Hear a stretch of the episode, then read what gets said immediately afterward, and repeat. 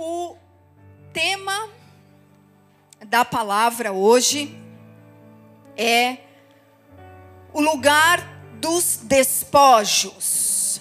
Abra sua Bíblia em 1 Crônicas, capítulo 26. Primeiro livro de Crônicas, capítulo 26, versículo 26 a 28.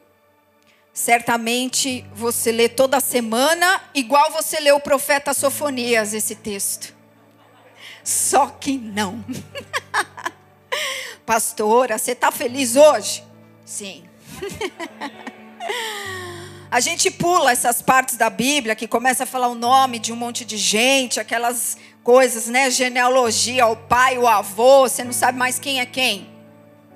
Mas está na Bíblia de Deus, tá bom? 1 Crônicas 26, 26 a 28. Nós vamos ler só esses três versículos. Diz assim: o subtítulo na minha Bíblia, não sei como está na tua, mas na minha está Os Guardas dos Tesouros. Este Selomite e seus irmãos tinham a seu cargo todos os tesouros das coisas consagradas que o rei Davi e os chefes das famílias, capitães de milhares e de centenas, e capitães do exército tinham dedicado. Dos despojos das guerras as dedicaram para a conservação da casa do Senhor, como também tudo quanto havia dedicado Samuel o vidente, e Saul e Joabe, e tudo quanto qualquer pessoa havia dedicado estava sob os cuidados de Selomite e seus irmãos. Até aí. Como eu disse, o tema dessa mensagem é o lugar dos despojos. E eu quero transformar esse título em uma pergunta para você, uma pergunta para mim. Qual o lugar dos despojos na sua vida? Qual o lugar do des, dos despojos na minha vida? Essa mensagem de hoje, ela, embora tenha esse título, ela vai falar um pouco a respeito do lugar de importância da nossa intimidade espiritual com o Senhor lugar de importância da intimidade espiritual com Deus. Aí você diz, pastora, o cara chegou com sofonias. Você vem falar de despojos de guerra, de intimidade. Será que eu vou sair daqui com alguma revelação nessa noite? Fica até o final, que vai dar tudo certo. Amém? Os despojos na história do povo de Deus. Na Bíblia, nós encontramos várias vezes esse termo despojo de guerra. Porque a Bíblia fala de tempos passados onde isso era uma prática comum. Os despojos eram as recompensas tomadas pelos vencedores dos seus adversários que eram derrotados. A Bíblia também fala disso como os saques de guerra. Então, o que era o despojo ou o saque de guerra? Eram as apropriações que o vencedor fazia do derrotado. Tudo que tinha numa cidade, toda a mercadoria que houvesse, alimento, joia, roupa, metais preciosos, gado, armaduras, armas de combate, tudo era tomado pelo vencedor. Bens materiais, pessoas também eram levadas como despojos de guerra e também terras. As guerras também visavam despojos de terras, ampliação de território. Ou seja, os despojos das guerras naquela época, eram uma grande fonte de lucro e aumentava muito o patrimônio de uma nação. Duplicava, triplicava o patrimônio, os bens materiais, os bens é, territoriais e também os servos, o número de servos que aquele reino pegava para si. Ou seja, os despojos trazia também prestígio para os vencedores, porque aumentava o lugar da sua autoridade, do seu governo, as suas posses. E isso acontecia não só em outras culturas, mas também no povo de Israel, entre os hebreus, os filhos de Israel. E a Bíblia também fala sobre as leis dos despojos, as leis que regulavam é, os despojos que eram conquistados nessas guerras. Deus dizia que quando o exército saísse em combate, seja combate que Deus enviava ou quando eles eram atacados e tinham que se proteger, sobre todos os despojos que eles conquistassem, eles deveriam repartir de forma igual. Deus dizia isso.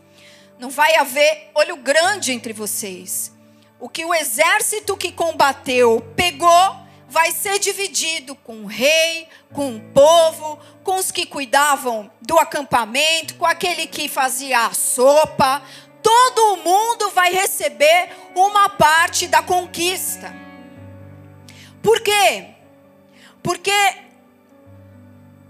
diante da história do povo de Deus, e nós somos povo de Deus, entenda todos os confrontos, todos os embates, eles têm uma raiz espiritual. Não se tratava apenas de conquistas materiais, mas eram conquistas que revelavam uma conquista espiritual em primeiro lugar. Então, o lugar dos tesouros, esse versículo aqui que você lê toda semana na sua casa, você sabe de cor quem é o Selomite, o chefe da casa dos tesouros, só que não. Eu ilustrei e exemplifiquei porque este era um lugar onde se guardavam todos os despojos. Era um lugar grande no reino que havia sido preparado justamente para isso, para guardar o que era conquistado das guerras vencidas, das guerras ganhas do povo de Deus tudo era somado, contabilizado e guardado para o Senhor. Deus, escuta agora, fala assim, pastor, agora vamos, já esquentamos o motor, agora vamos um pouquinho mais. Deus construiu lugares para que a sua glória visitasse com bênçãos as pessoas. Deus não habita em lugares feitos por mãos humanas, ele não está limitado a isso. Mas ele revela e sempre revelou que sim, ele visita lugares consagrados a ele. Tudo que era consagrado, dedicado a Deus, ele podia vir com a sua glória para visitar com bênçãos as pessoas que estavam ali reunidas, esperando a sua visitação, com tudo pronto, com tudo dedicado a Ele. E escute bem, na história de Deus, a partir do tempo da libertação, porque a libertação do povo do Egito, ela é um símbolo espiritual da obra de Cristo nas nossas vidas. Nós iniciamos a nossa jornada espiritual passando por uma grande libertação. Então, Deus construiu lugares usando despojos de guerra. Deus, que é criador e que poderia criar lugares para ele com coisas que nunca tivessem sido tocadas ou usadas para o mal, que nunca tivessem sido instrumento nas mãos dos demônios. Deus pegou essas coisas e transformou em um lugar e em lugares construídos para receber a sua glória. Veja, parece um padrão de Deus na Bíblia, até que chegue a nós, porque hoje nós somos a habitação de Deus. Mas até que esse dia chegasse, Deus foi construindo esse padrão. E veja bem, Deus poderia como Jesus disse, fazer nascerem filhos de pedras. Mas não é assim que ele faz. Deus faz novo nascimento. Ele pega um homem morto no pecado, apresenta o Salvador, e por meio do seu Santo Espírito, ele faz novo nascimento, ele transforma.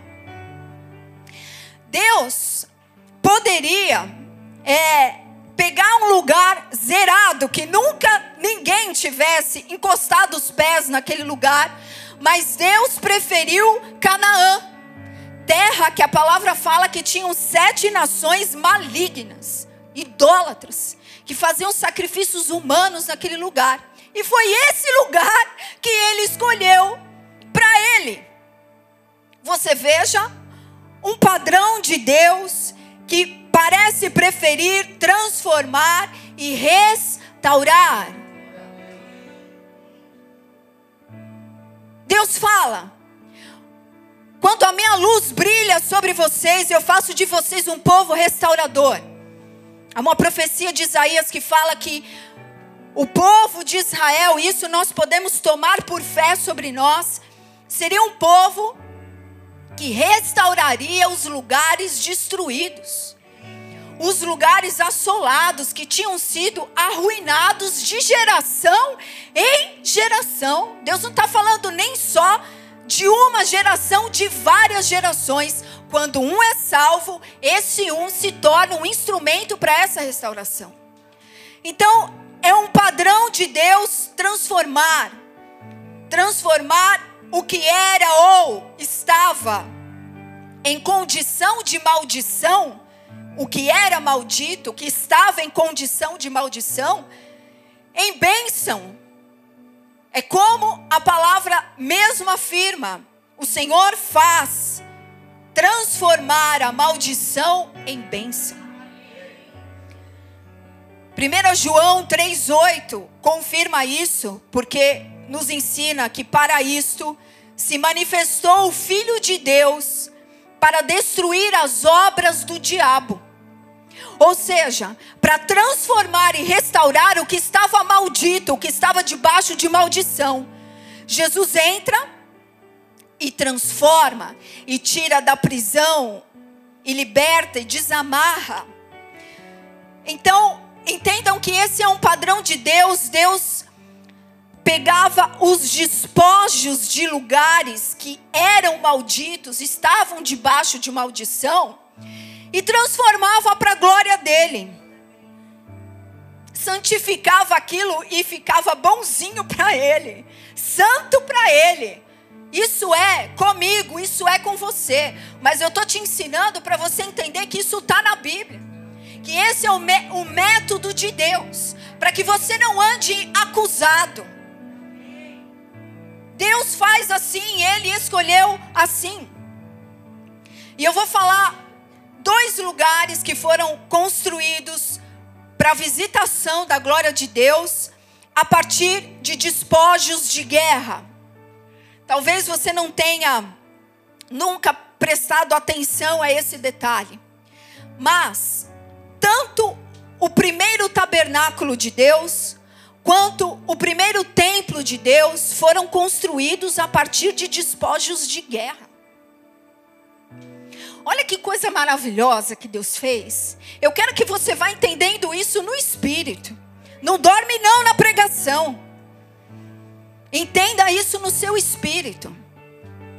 A construção do tabernáculo aconteceu assim. O povo estava escravo no Egito, começa a sofrer, começa a clamar, Deus faz um encontro daquelas orações. Deus promove o encontro do clamor daquelas pessoas com o homem que ele levanta, o servo Moisés, porque é sempre assim. Sempre quando alguém está numa condição espiritual de derrota, Deus vai promover um encontro nessa vida, um encontro para a glória dele, para que alguém seja usado em nosso benefício. Então Deus promoveu esse encontro daquelas pessoas que oravam, que clamavam com Moisés. E você sabe o que aconteceu. Um, te um tempo, um período de guerra começou. as dez pragas no Egito, que você pode falar assim, ah, pastora, mas isso é parece a historinha da escolinha. Preste atenção como Deus fala que trouxe juízo sobre o Egito e durante um ano aquele juízo veio sobre a terra do Egito. E mais do que isso, Deus estava travando ele mesmo uma grande batalha espiritual ali contra as potestades que prendiam a semente santa que estavam no Egito. Entenda que toda geração carrega um potencial.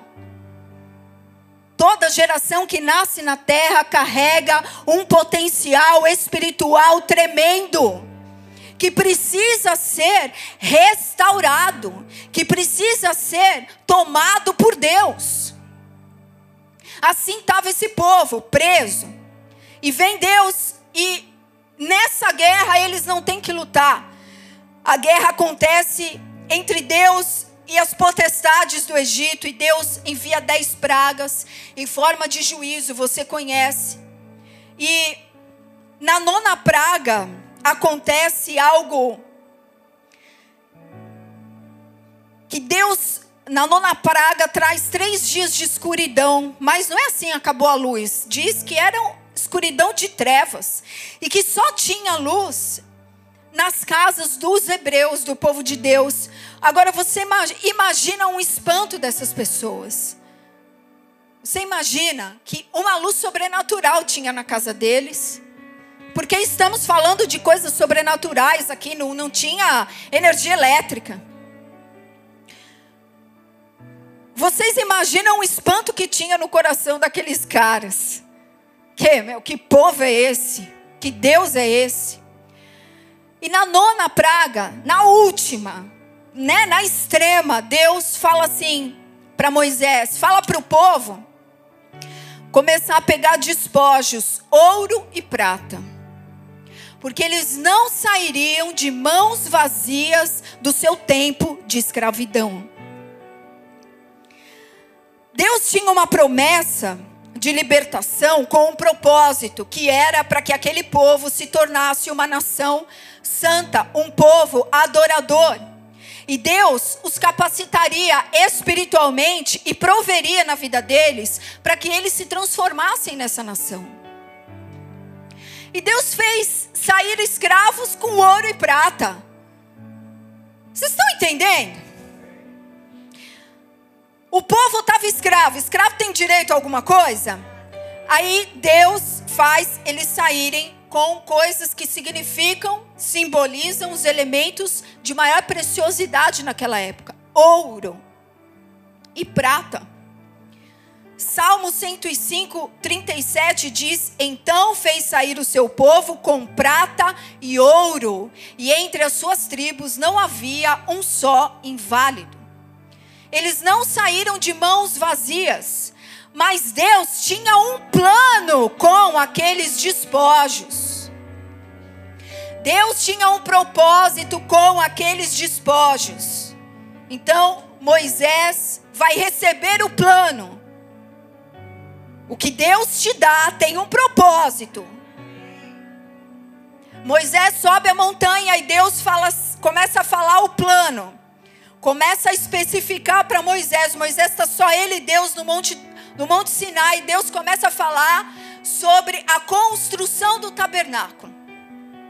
E começa a falar para ele o que deveria ser trazido como oferta. E as, as primeiras coisas que Deus pede é ouro e prata, ou seja, Deus começa pelos despojos. Deus começa por aquilo que havia sido conquistado na libertação deveria ser usado para construir o lugar de adoração. Então, a história é que enquanto Moisés está lá,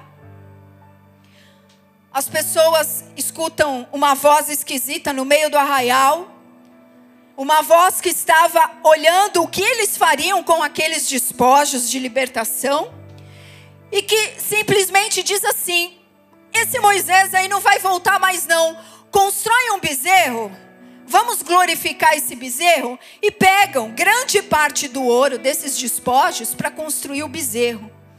Deus fala para Moisés: desce, o povo tá, não está entendendo, não está entendendo a razão de sua libertação, está se perdendo com o ouro que recebeu da minha mão.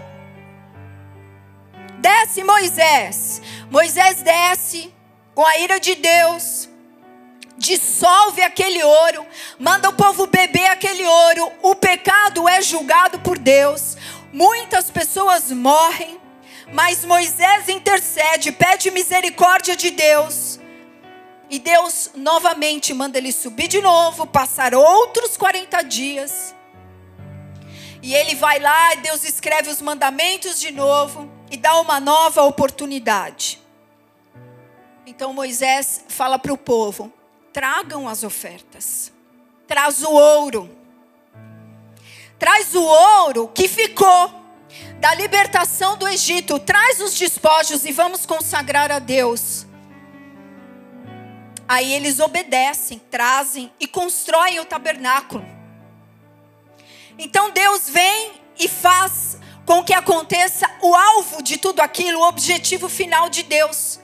Moisés termina a construção, santifica tudo, de, dedica tudo a Deus. Êxodo 40, 34 diz: Então a nuvem cobriu a tenda da congregação e a glória do Senhor encheu o tabernáculo.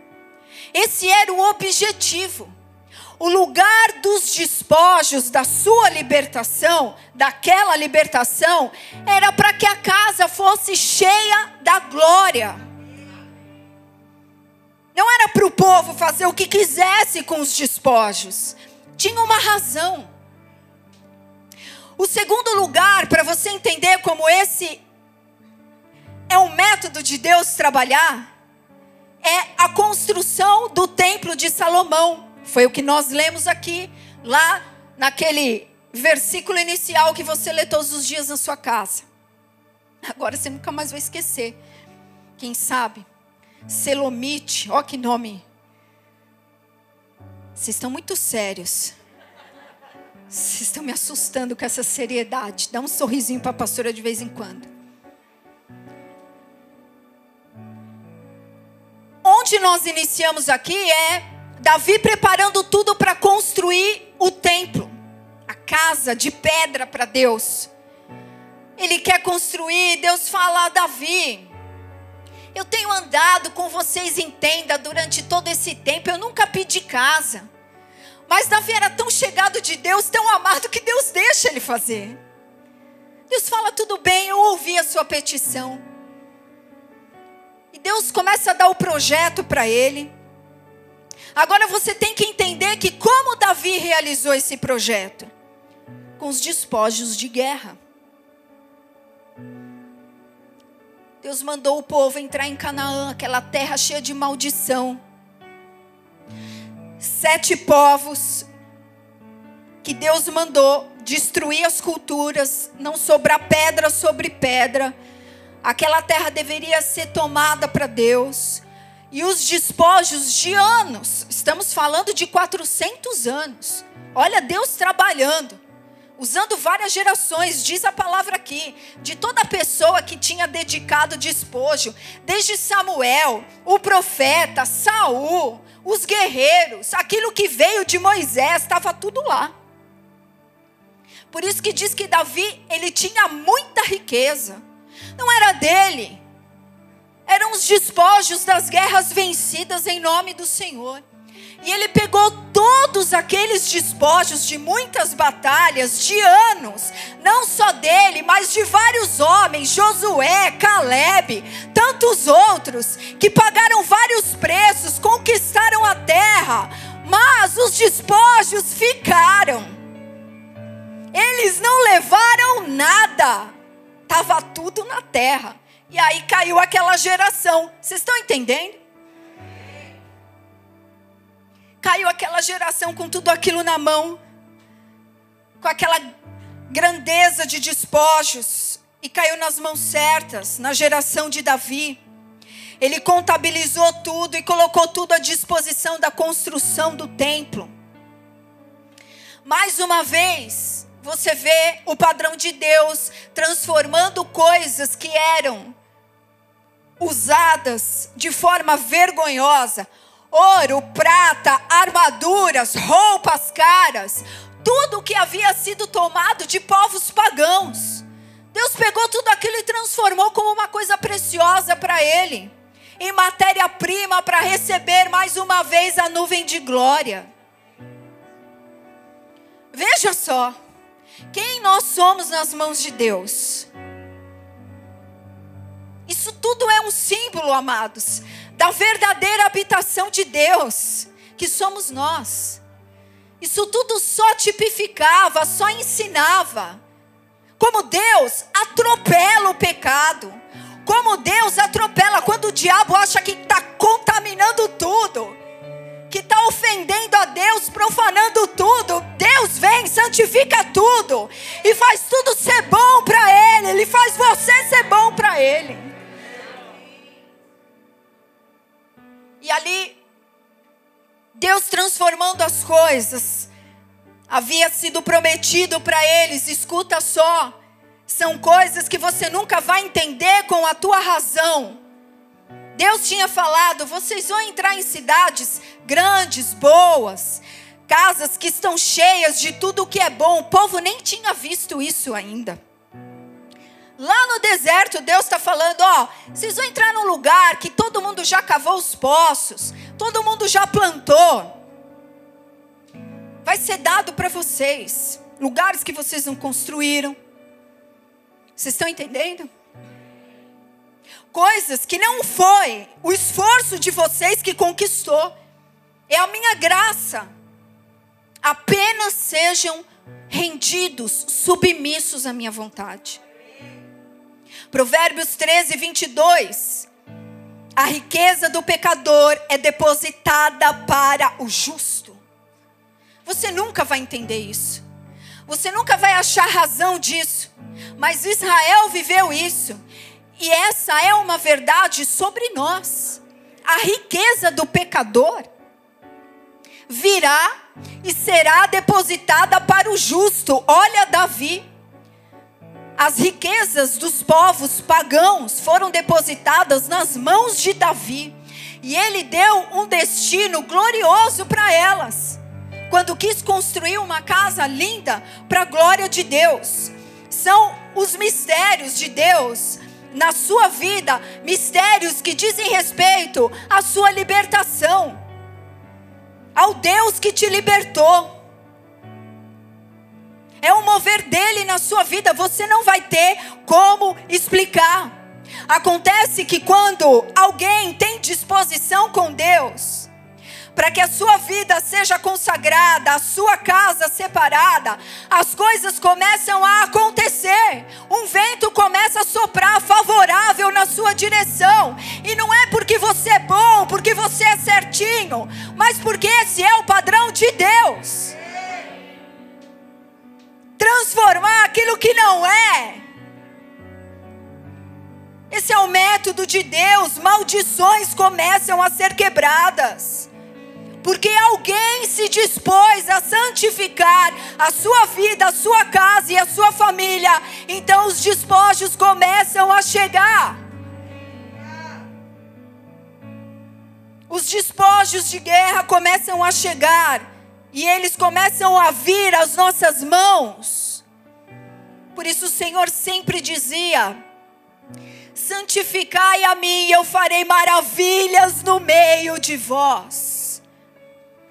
Há muitas coisas, porque Deus trabalha com geração.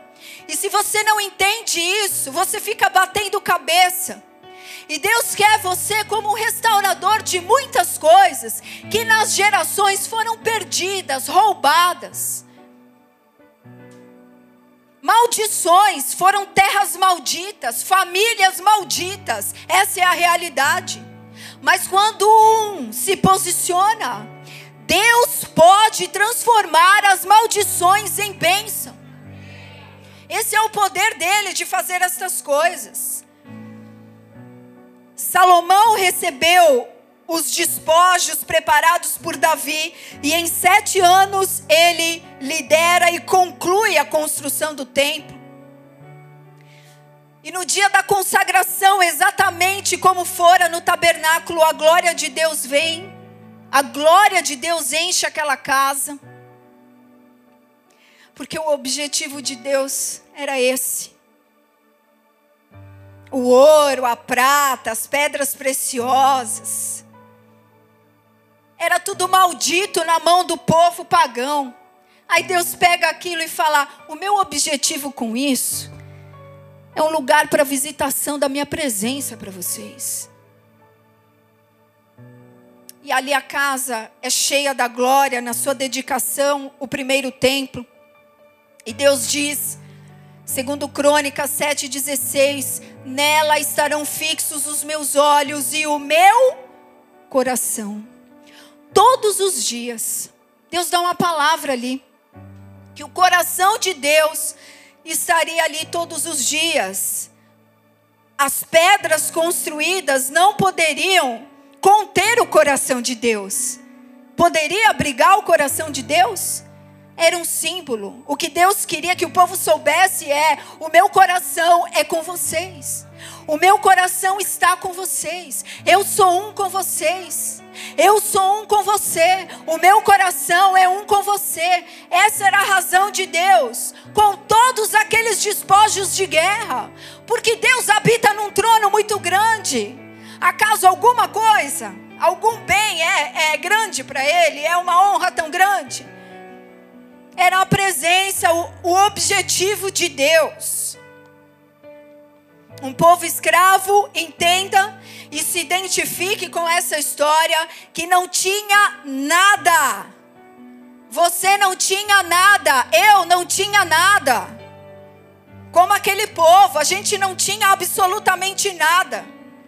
E Deus vem, como Deus veio com eles e lutou em várias guerras, e eles foram acrescentados, aumentados, multiplicados com vários despojos de guerra, benefícios da parte de Deus, que você começa a receber na sua vida quando você toma posição. Coisas inesperadas, inexplicáveis. Das mais simples às maiores, você vê Deus acrescentando onde você não plantou. Você vê Deus trazendo na tua mão onde você não trabalhou, onde você não se sacrificou. É graça de Deus, sabe por quê? Porque Ele espera alguém se posicionar, alguém que queira romper os laços com o inimigo. Alguém na casa, alguém no casamento, alguém na família que queira de verdade santificar a casa para Ele. Aí Ele dá mesmo. Ele acrescenta mesmo. Jesus disse isso. Lucas 11, 21, 22. Estão vivos aí? Amém. Quando um valente guarda, Jesus disse: Bem armado a sua casa, em segurança está tudo o que tem nela.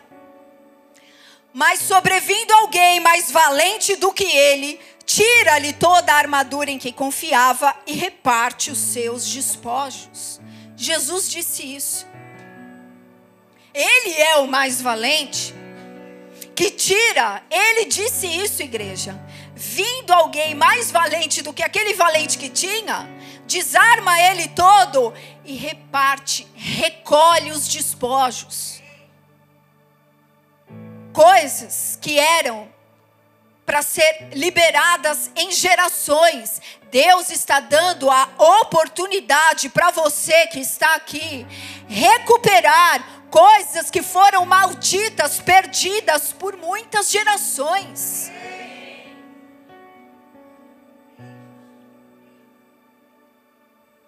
Deus transformou aqueles materiais, ouro, prata, joias, bens, em um lugar ou em lugares como nós falamos, para a glória dele.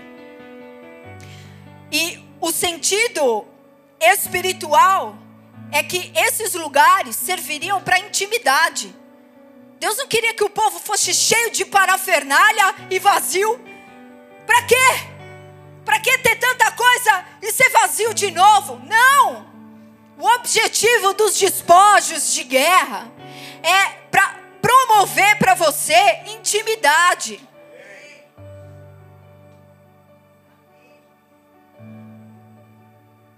A casa de Deus representa, na Bíblia, o ambiente de comunhão e de intimidade.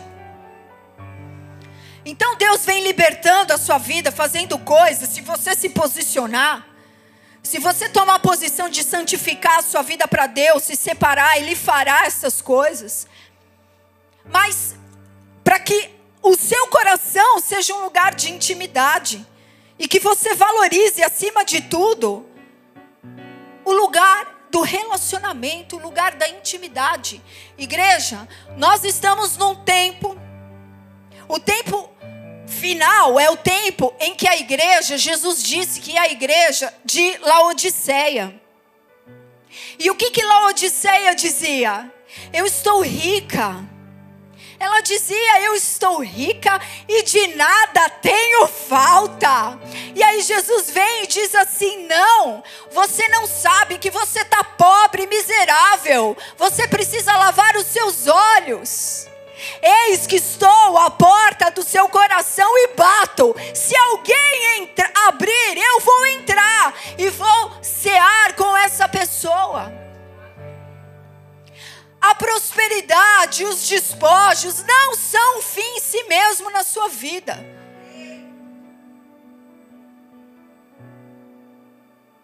Deus valoriza a intimidade, sempre valorizou, e é esse o principal objetivo de Deus transformar todas as maldições em bênçãos na sua vida, para que você seja completamente limpo e livre para Ele, para andar sem nada te prendendo. Oh, rabassuriandas. As bênçãos começam a prender as pessoas de novo. Sai de um cativeiro que Deus transforma e começam a entrar no cativeiro das bênçãos, dos despojos de guerra. Usar para aquilo que não deve ser usado. E Deus diz não. E como você sabe, pastora, que Deus diz não? Porque Deus não poupou as construções tudo que foi conquistado com tanto esforço por várias gerações, foi construído o grande templo, mas quando o povo perdeu a intimidade, quando o povo se satisfez somente com o tempo de paz, com os lugares confortáveis, ah, meu casamento tá legal agora, eu fiquei noivo, a minha, promoção, minha promoção e meu emprego, a herança que eu recebi. Quando o povo começou a se ocupar demais com isso, eles caíram da presença e Deus não escondeu a sua tristeza com isso. E ele disse: se os despojos não servem para minha glória, não servem para nada. E Deus destruiu por duas vezes, debaixo de fogo, de incêndio, aquilo que o povo demorou para conquistar em suas guerras. O primeiro templo veio e foi completamente queimado, o segundo também. Deus botou fogo na casa. Porque Deus não valoriza essas coisas. O valor está na intimidade, no que é feito em intimidade.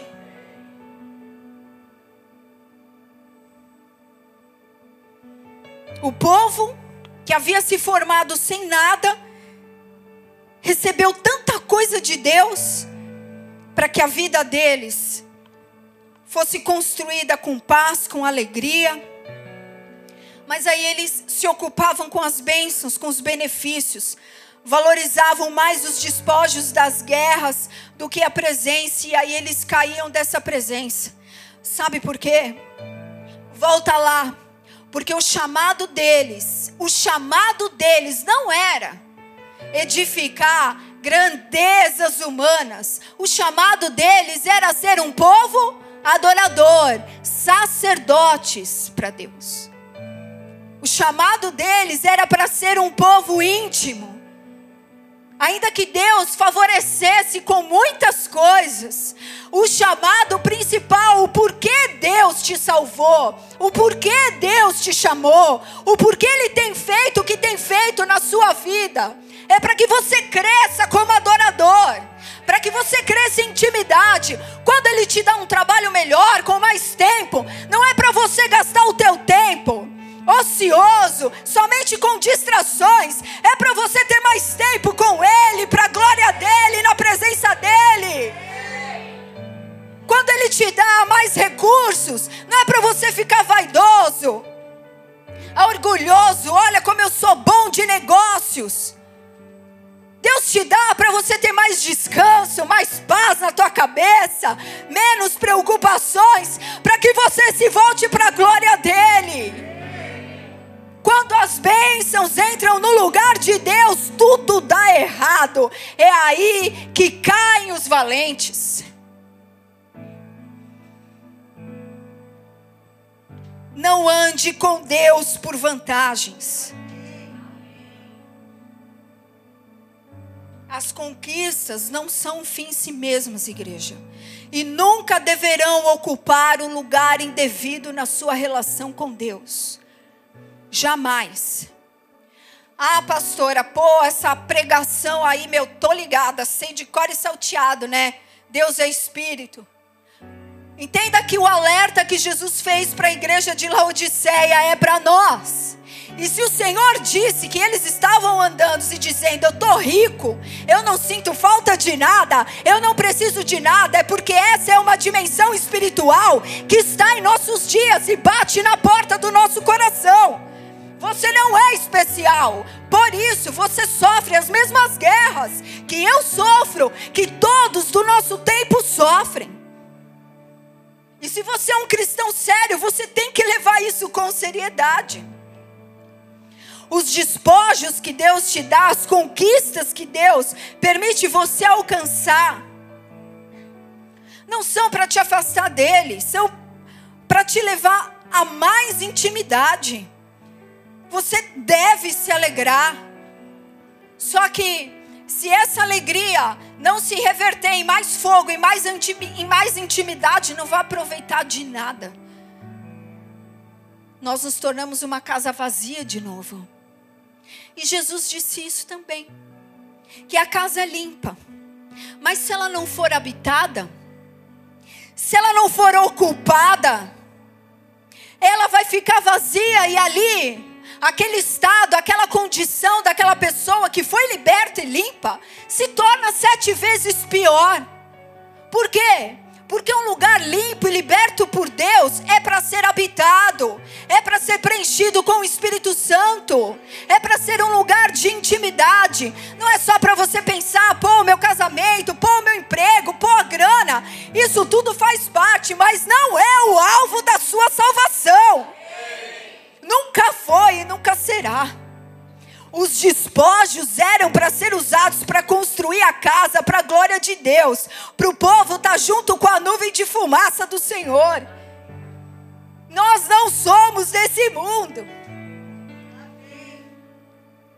E a igreja às vezes perde um pouco essa batalha porque fica muito angustiada Ai, eu não casei. Ai, eu não casei o meu relacionamento. Ou eu perdi o relacionamento. Ou eu tô triste. Ou emoção meu emocional nunca dá certo, pastora. Tá lutando, tá lutando com as coisas erradas. Nós não somos deste mundo, temos que ter o nosso coração livre. O alvo é que a sua casa seja cheia da glória de Deus.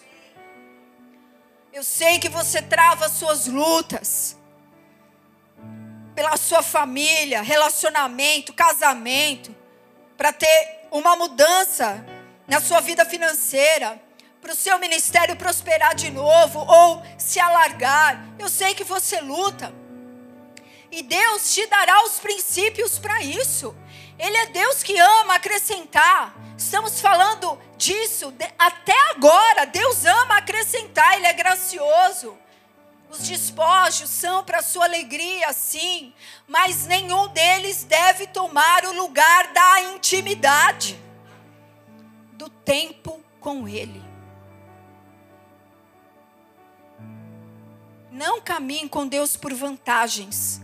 1 Timóteo 6,7 porque nada temos trazido para o mundo, e nada coisa alguma nós podemos levar dele. Você acha mesmo que o alvo da salvação é o relacionamento, é o casamento, é o emprego? Não é. Nada temos trazido para esse mundo e nada nós vamos levar dele. Nada. Precisamos, igreja, travar as nossas guerras, sim. Destravar as coisas retidas por fé, sim. Precisamos de orações de confissão, de arrependimento, porque nós somos uma geração e temos gerações passadas que não honraram a Deus, que não valorizaram, que não foram fiéis aos princípios de Deus, e por isso nós apanhamos muito, e por isso nós fomos muito machucados, muito solapados pelo diabo, pelos demônios. Então, nós precisamos sim travar as nossas batalhas. Mas, entenda que até mesmo as suas batalhas, ah, pastor, eu oro, eu falo e não acontece nada, eu estou meio, pô, será que esse negócio dá certo? Entenda uma coisa, antes de ato profético, antes de declaração profética, isso só vai ter resultado, só vai desencadear a coisa retida, se antes houver rendição. O coração que não está rendido vai reivindicar o quê? O diabo vai falar: Eu estou aqui, daqui eu não saio. Mas se o coração está rendido, se tem uma vida de obediência, uma vida de intimidade, você nem precisa gritar demais. Jesus diz em meu nome. E pronto. Hum atos proféticos e declarações proféticas com a vida cheia de pecado, torta em desordem, não gerará nada, não se enganem. Não se enganem. Eis que o Senhor pede arrependimento, quebrantamento e rendição então terás autoridade nos céus e na terra, como eu determinei que seja para a minha igreja. Hereanda labassuriandas.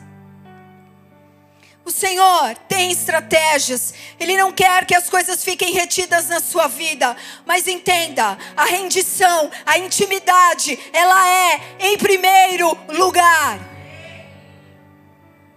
Se tudo que você valorizar na sua relação com Deus for vantagens, você está cego e vazio. Aí eu venho buscar resposta, eu venho buscar resposta, eu venho buscar resposta. Aí eu quero resposta, eu quero, eu quero transformação, eu quero transformação. E a igreja vai idolatrando, idolatrando os despojos. Quando Deus fala, preste atenção, o alvo da sua salvação é intimidade. Foi para isso que eu te conquistei. Foi para isso. A vida por fé, como fonte de lucro e de vantagem, nunca foi o ensino bíblico. Como eu li aqui, era 2h47 da madrugada quando eu acordei com esta mensagem de Deus. Nada temos trazido para esse mundo e nada, absolutamente nada, nós levaremos dele, a não ser a intimidade o amor. Nada vai, você vai poder levar.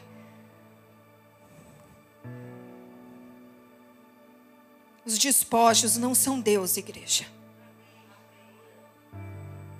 Os despojos não são Deus. É muito pequeno perto dele, para aquilo que ele te conquistou. Os despojos não são Deus. Jesus falou sobre despojos materiais, emocionais e espirituais e o devido lugar deles nas nossas vidas. Foi Jesus que disse, não é a pastora. E nós seguimos o Senhor. E a palavra dele é lâmpada para o nosso espírito. Ele disse assim, Mateus 6, 19 a 21. Todo mundo lê muito. Essa sim, você talvez leia toda semana. Está escrito assim: Não ajunteis para vós outros tesouros sobre a terra, onde a traça e a ferrugem corrói, e onde os, padro, onde os ladrões escavam e roubam. Mas ajuntai para vós tesouros no céu, onde nem traça, ferrugem, e onde corrói, nem ladrões escavam e nem roubam. Porque onde estiver o teu tesouro, ali estará o teu coração. Olha como Jesus é maravilhoso. Não se desgastem com essas coisas. Onde estiver o coração, o tesouro, vai estar o coração de vocês. Prestem atenção na mensagem de Jesus. Onde estiver o teu despojo, o teu tesouro, o que lhe é mais precioso, ali estará o seu coração. Se estiverem bens materiais, é ali que estará repousando o teu coração. Nas suas lutas financeiras, é ali que você vai estar prostrado. Se prostre para Deus. Adore a Ele, santifique a Ele, se encha dele.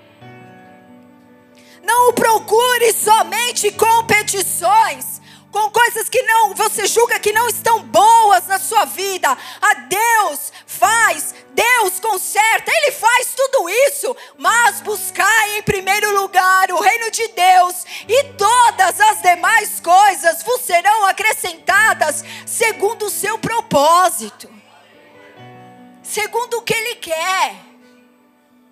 Não julgue o crescimento espiritual seu nem de ninguém por aquilo que ele tem, por aquilo que ele veste, pelo restaurante que ele vai, pela comida que ele come. Isso não é nada. Isso vai ser consumido pelo fogo. Isso não é nada. Deus está buscando, investigando o coração, a intimidade, o que fazemos com aquilo que Ele acrescenta sobre nós. Jesus também falou sobre os despojos emocionais, porque essa é a luta da vez. Essa é a lamentação da igreja do momento. Ai, minhas emoções. Ai, pastor, eu estou com a minha emoção. Ai, a minha emoção, o psicólogo. Ai, psiquiatra. Ai, a terapia. Jesus disse assim: Grandes multidões, Lucas 14, 25 a 27. Vê se cai a ficha. Grandes multidões o acompanhavam e ele, voltando, lhes disse: Parece que ele estava sacando alguma coisa no ar. Se alguém vem a mim e não ama menos a seu pai, mãe, mulher, filhos, irmãos, irmãs e ainda o que, igreja? A sua própria vida. A idolatria do emocional ah, Deus, só, só Deus só é Deus se o meu emocional for curado, estiver bem. A idolatria do eu, igreja, ouçam. Jesus disse: aquele que não amar a menos, ou seja, em primeiro lugar tem que estar o Senhor, e não seu pai, a sua mãe, o seu irmão, a sua filha, nem você mesmo não pode ser meu discípulo, e qualquer que não tomar a sua cruz e vier após mim, também não pode ser o meu discípulo. Já colocou os despojos emocionais no seu devido lugar. Eu não tenho, pastora, despojo emocional. Beleza, Jesus nunca disse que isso estaria em primeiro lugar. Na sua salvação, no plano da sua salvação ainda que ele seja maravilhoso para acrescentar na sua vida emocional. O que Jesus está falando para a igreja de, de Laodiceia é: bota colírio nos seus olhos, para que você veja verdadeiramente as coisas.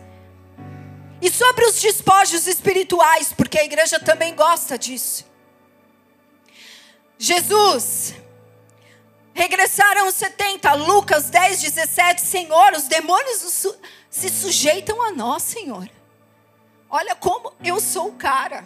Pode mandar todo mundo para a libertação, que é comigo.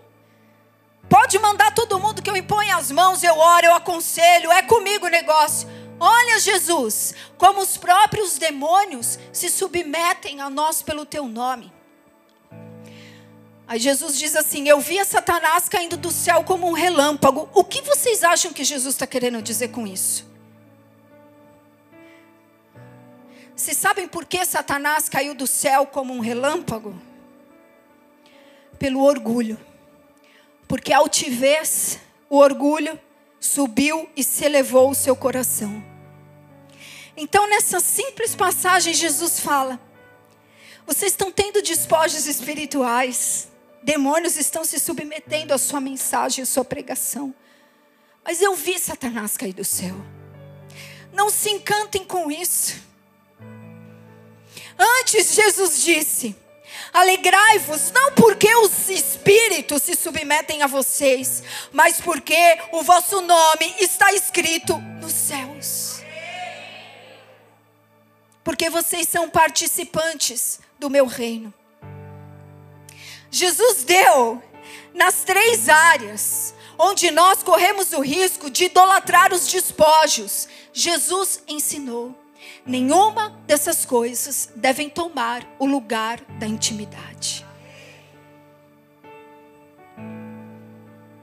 Tem gente que fala assim: "Ah, pastor, eu no dia que eu assim, né, comprar um sofá novo, eu te convido para tomar um café lá em casa". Nunca o reino de Deus foi sobre essas coisas. E nunca será. Não é comida e nem bebida. É paz, justiça e alegria no Espírito Santo. Para a gente terminar, a nossa vocação é a intimidade. Assim como Deus usou despojos para construir casas para a sua glória, Assim nós somos construídos casa para a glória dele. Então, todos os despojos de guerra na sua vida servem para você cumprir a sua missão principal, que é adorar, que é ter uma vida de comunhão e de profunda intimidade com teu Deus. Tudo que ele acrescentar na sua vida, toda conquista, Celebre, celebre os despojos, celebre as vitórias, mas deixe elas no seu devido lugar. Coloque o limite que elas têm que ter na sua vida. Não deixe que elas ocupem o lugar que é do seu maior amigo. Não deixe que nenhuma conquista, nenhum despojo que Deus acrescente nem a pessoa, o marido, a pessoa mais legal do mundo para você. Não deixe que essa pessoa ocupe o lugar do seu melhor amigo. A intimidade é muito simples. Mas ela custa tudo para nós. Ela é muito simples. E você pode ter tudo, mas como não tendo nada. Vocês estão entendendo? Nada temos trazido e nada levaremos. Para Deus, o valor da nossa vida nesse mundo, entenda isso muito bem, não está em nenhuma conquista material, em nenhum crescimento, ainda que ele se alegre, mas o valor da nossa vida nesse mundo está na salvação. Os amigos do seu filho, essa é a alegria do Pai. A alegria que o pai pode ter de ver pessoas nesse mundo é unicamente essa, porque o mundo jaz no maligno. Então, os filhos, os amigos do filho, são aqueles que foram tirados do monte de lixo, do lugar de maldição, maldito, e colocados na mesa e chamados de príncipes por ele. Os amigos do filho. Aqui é só uma estação no caminho, igreja é só uma estação de passagem e o tempo é muito curto. Nada temos trazido e nada também levaremos dele, embora Deus nos acrescente muito. Parece louco, mas é assim. Assim é o nosso Deus, assim é o mistério do reino de Deus que vai crescendo dentro de nós. Não podemos explicar, mas é assim último versículo, os ministros de louvor já podem ganhando tempo vindo para cá.